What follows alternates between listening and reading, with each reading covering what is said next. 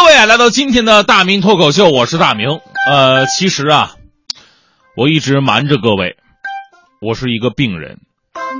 从小呢，我就得了一种病，到现在都无法根治，而且发作起来是无可救药。知道的人都说我没救了。这个病啊，就是懒。上学的时候我就特别的懒啊，懒得天天复习啊。每到考试的时候，我想走捷径，怎么办呢？给老师塞纸条，里边包着两张电影票，纸条上还得写着字，啊，提醒一下老师：纸上得来终觉浅，恳请老师划重点。天若有情天亦老，范围一定要画小。天涯何处无芳草，别说整本书都考。绝知此事要躬行，老师请念师生情。安能摧眉折腰事权贵？题出难了我不会。南朝四百八十四，大题少让写点字。桃花潭水深千尺，卷子最好一张纸。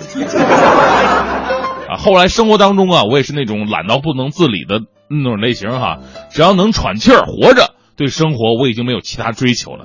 啊，很多人说你能不能不要这么懒呢？我说懒有什么不好啊？啊，懒有什么不好啊？懒才能说明咱的身份和地位，对不对？比方说现在世界上最好的足球运动员梅西。你看看他在场上动都懒得动，世界杯七场比赛，他的跑动距离比那些踢了四场的都少。哎，但就这样，人家是全世界身价最高的运动员之一，啊！有人说了，他带球速度惊人，不废话吗？别人一场跑九十分钟，他就跑十五秒，当然比别人快了。人是这样，动物也是如此啊。世界上最长寿的动物叫乌龟，一辈子没怎么动过，就趴在那儿，能活一千年。牛是最勤劳的，结果呢，人们还给它吃草，还还挤他挤他的奶。熊猫呢，傻了吧唧，什么也不干，成天抱竹子啃啃一天，人们还亲昵的称它为国宝。懒才有身份，对不对？回到我们工作当中也是一样啊。你看看你们公司里边，每天最早来最晚走，一天到晚像发条一样忙个不停的人，是不是工资最低的？那些个每天游手好闲、没事发呆、指手画脚的人，是不是工资最高的？是不是这样的例子太多了？我都懒得说了。如果没有这些懒人，我现在生活什么样的环境里，我都懒得想，是不是？我为什么从事主持人这个行业？我跟你说，不是随随便便的选择，我经过了仔细分析和思考。你想啊，现在的人呢，真的是越来越懒了，不想走路了，于是发明了汽车；不想动手干活了。发明了各种作业器械，不想倒马桶了，发明了自动冲水马桶；不想动脑计算了，于是呢，有了电脑计算机。啊，懒推动了世界科技的发展，而久而久之呢，人类啊也会因此慢慢退化。经常不走路，腿萎缩了；经常不干活，手萎缩了；经常不动脑，脑萎缩了。这么看来呀，所有的事情也就吃饭不能少啊。所以，我我判断未来的人类，可能只剩一张嘴是比较发达的。从而得出结论啊，我们主持人是一个非常长远的职业。当有一天只剩个嘴的时候，我们照样能干。说到高科技啊，现在的东西真的都是为懒人准备的。那一个小小的手机，功能是越来越强大。以前特别复杂的事儿，现在只要轻轻一点，立马完成。更过分的是，现在很多人呢。觉得手机也大啊，拿在手里边太麻烦，懒得拿，能不能更小一点，更方便呢？还真有。话说有一哥们儿啊，在机场等飞机，那天呢忘带手表了，咱找人问问时间吧。啊，这时候呢看到有个壮汉，壮汉提着两个巨大的行李箱，能有二百来斤，手腕上戴着个明晃晃、非常漂亮的手表，一看就是高科技产品呢。问时间去吧，大哥，请问几点了？拎箱的壮汉停下来，啊。你想知道哪个国家时间呢？你自己对我的手表说就行，完全语音控制。这哥们儿不相信的试了一下，塞浦路斯、列支敦士登、特立尼达和多巴哥。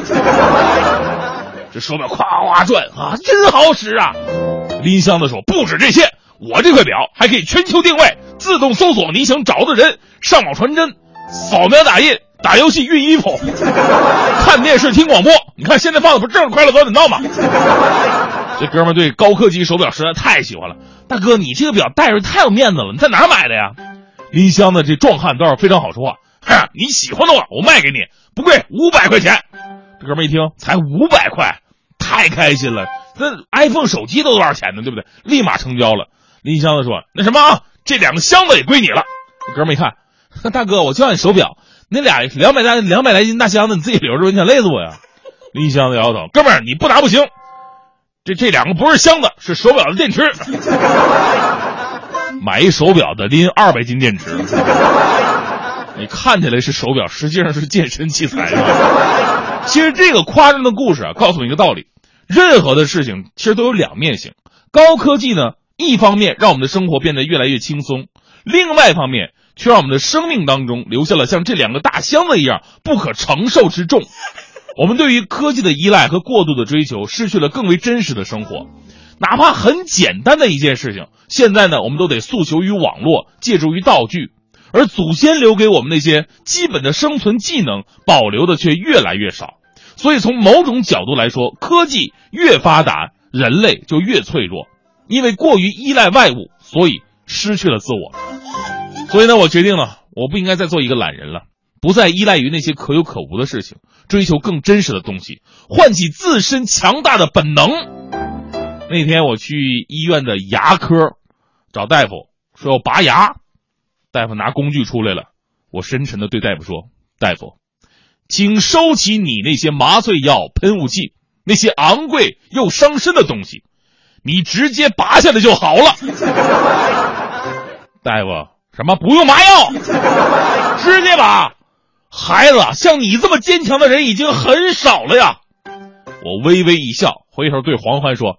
欢欢，大夫人家夸你了，快说谢谢。行，大夫给他拔吧。事实证明，欢欢拔牙不打麻药，我真的一点都不疼。